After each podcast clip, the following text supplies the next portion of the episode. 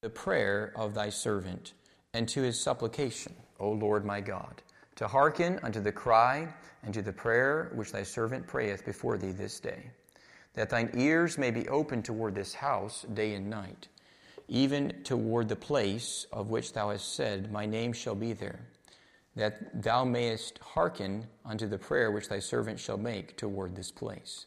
And hearken thou, it says, to the supplication of thy servant and of thy people Israel when they shall pray toward this place. And hear thou in heaven and thy dwelling place, and when thou hearest, forgive. Solomon, as he is praying to the Lord, I'm, I'm trying to do the recording in the back, and so that's why I'm using the audio tonight. Uh, Solomon, as he is here praying, he says, Yet have thou respect unto the prayer of thy servant. It's an interesting way to pray. He's asking God to respect him. He's asking God to listen to him. He's asking God, he says, Hearken unto the cry and to the prayer which thy servant prayeth before thee today. The purpose of prayer is communion with God. It's a relationship with God. And so tonight we're going to look at our prayer and how God wants to work in our prayer. It's what we came and gathered to do, is to pray. And I believe the Lord wants to help us in our prayer. A story is told back in 2013 of a young man. His name was Grayson Clamp. Grayson was a three year old who had been born without the auditory nerves that carry sound to the brain. There had been several attempts made to restore hearing with a cochlear implant, but they were unsuccessful. So the doctors at the University of North Carolina tried an experimental procedure. They pl- implanted an auditory nerve directly onto Grayson's brain. This procedure proved successful, and millions of people enjoyed seeing the look and wonder and joy of this little boy's face when he heard his father, father's voice for the first time. Today, with the technology available, communication is instant. But even then, it is a delight to hear from a friend or family member who is far away. Just as we are to respond to those familiar voices with pleasure, God delights in hearing from his children. When I saw the video of this little boy, you ought to look up his name is Grayson Clamp. If you look up the videos from 2013, back in October, and this young man, seeing him at three years old, the first time he got to hear his daddy speak, he didn't know what was happening. He's trying to sign because they had taught him sign language. The look of amazement, the look of excitement. You know, God is delighted every time He hears your voice. And God wants to hear our voice. And I believe that uh, God wants us to communicate with Him in a much deeper way than we do. Why do we pray? Certainly, it's not to inform God of what we need. He already knows everything about our situation and far better than we could devise. He knows the answers that will be best for us. So prayer is meant to remind us, in part, uh, of, of how dependent on God we really are. It's not just for our benefit. It's because God enjoys hearing us prayer and when we pray and when we come to him in faith, making our petitions before him at his throne of grace, his heart rejoices.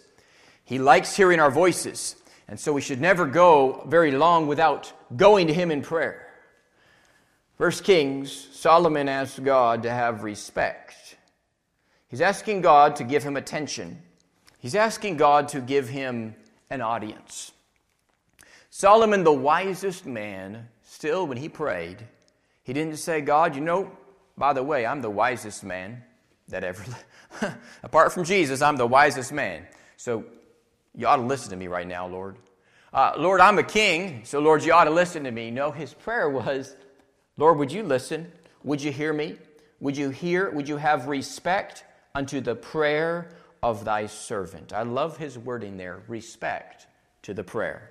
Respect to the prayer. As a servant, our prayer must be primarily for what would bring our master glory. And that was his attitude. He wanted his prayer to be for what would bring the master glory. What? That God would hear, that God would answer, and that God would be merciful to forgive so that his people could walk on and the testimony of God's people would be great. We don't deserve an audience with God. It's a privilege. And tonight, when we pray, it's a privilege.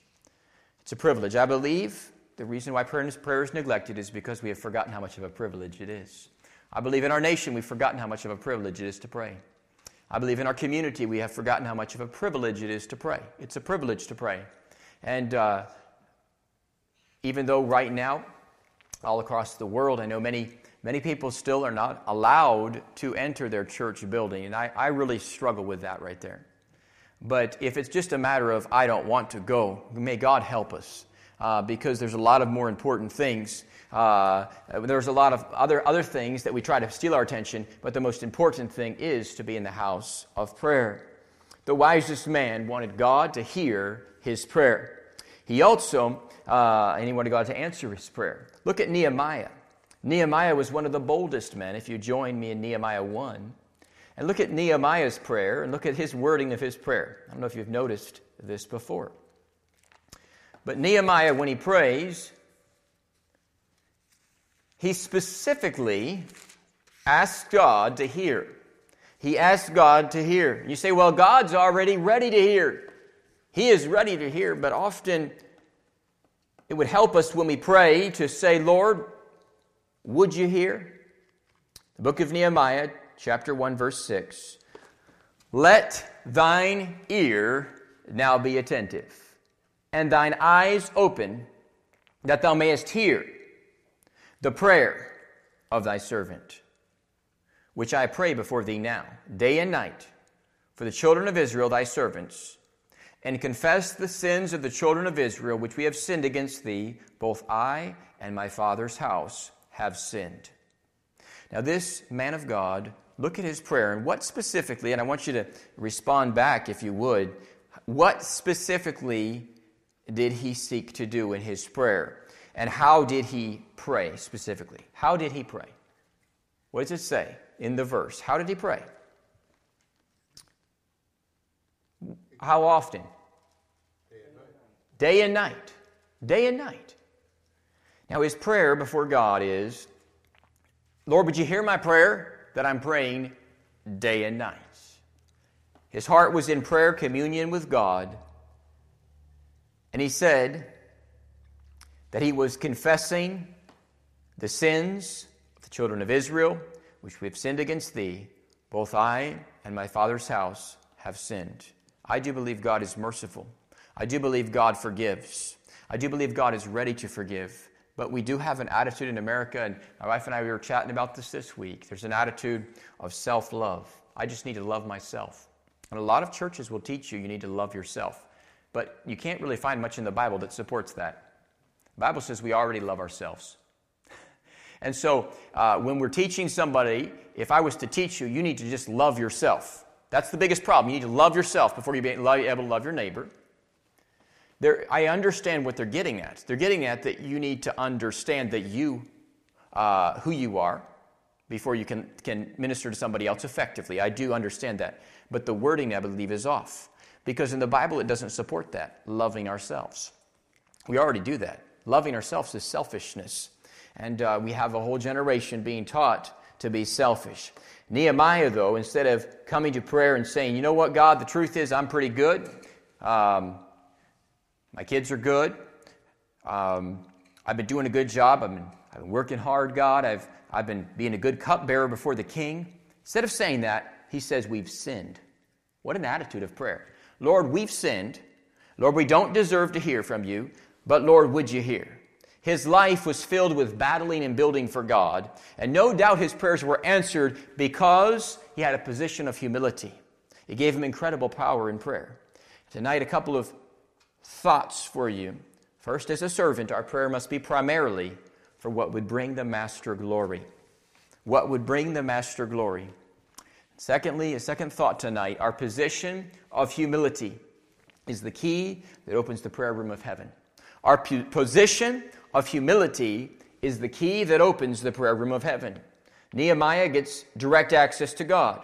Now, as if the Lord had not heard him the first time. Verse 11, he says, O Lord, I beseech thee, let now thine ear be, look what he says, be attentive to the prayer of thy servant and to the prayer of thy servants. And look at what he says, who desire to fear thy name. And prosper, I pray thee, thy servant this day, and grant him mercy in the sight of this man, for I was the king's cupbearer. He had specifically prayed before he went to make his request.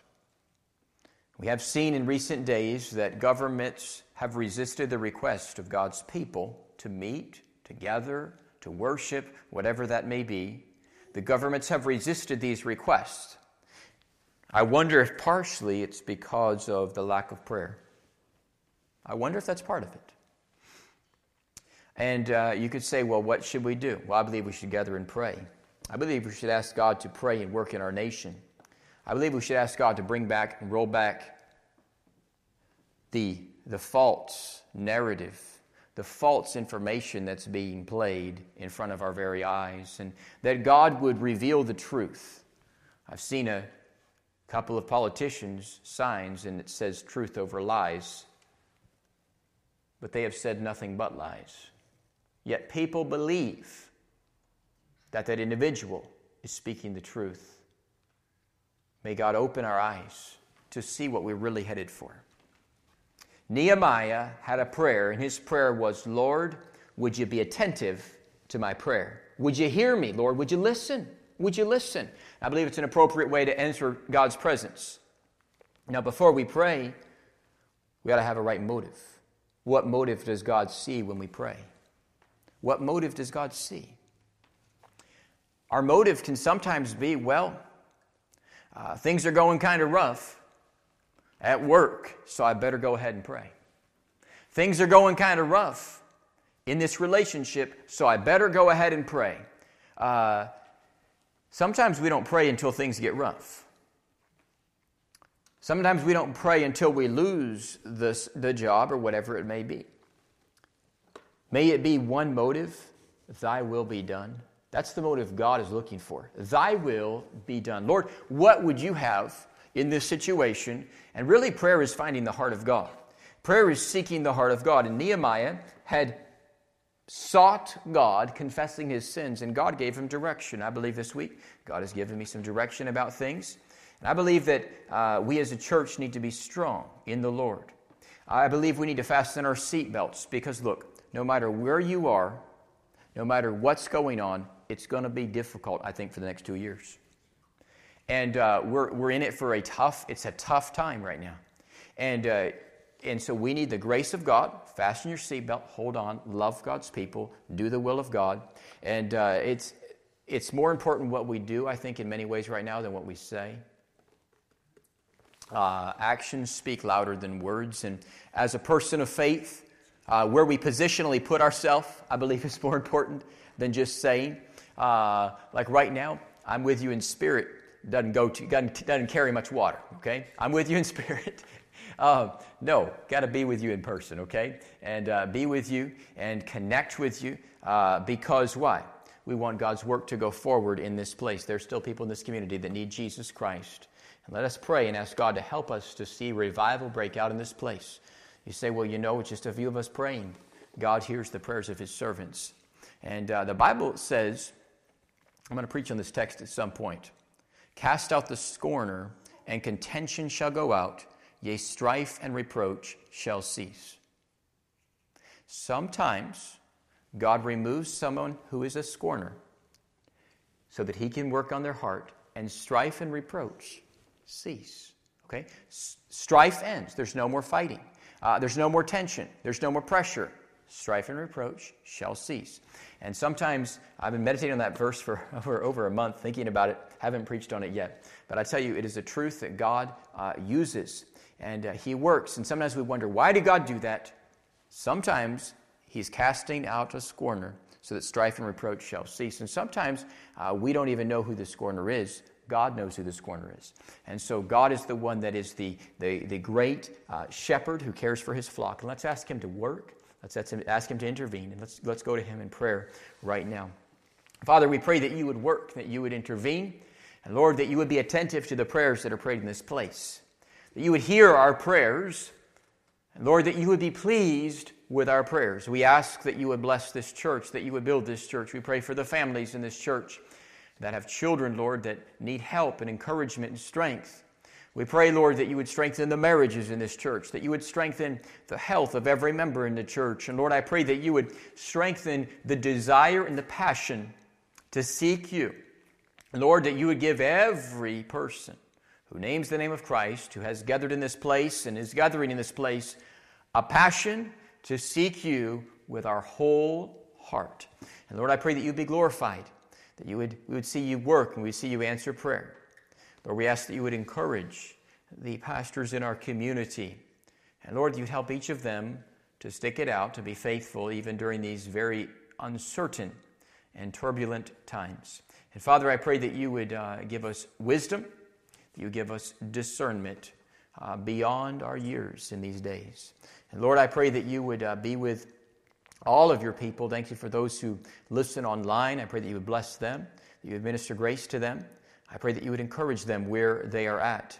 And Lord, I pray for any who may be listening in, who may have never trusted in Jesus as the way, the truth, and the life. That, Lord, they would turn from their sins to the Savior.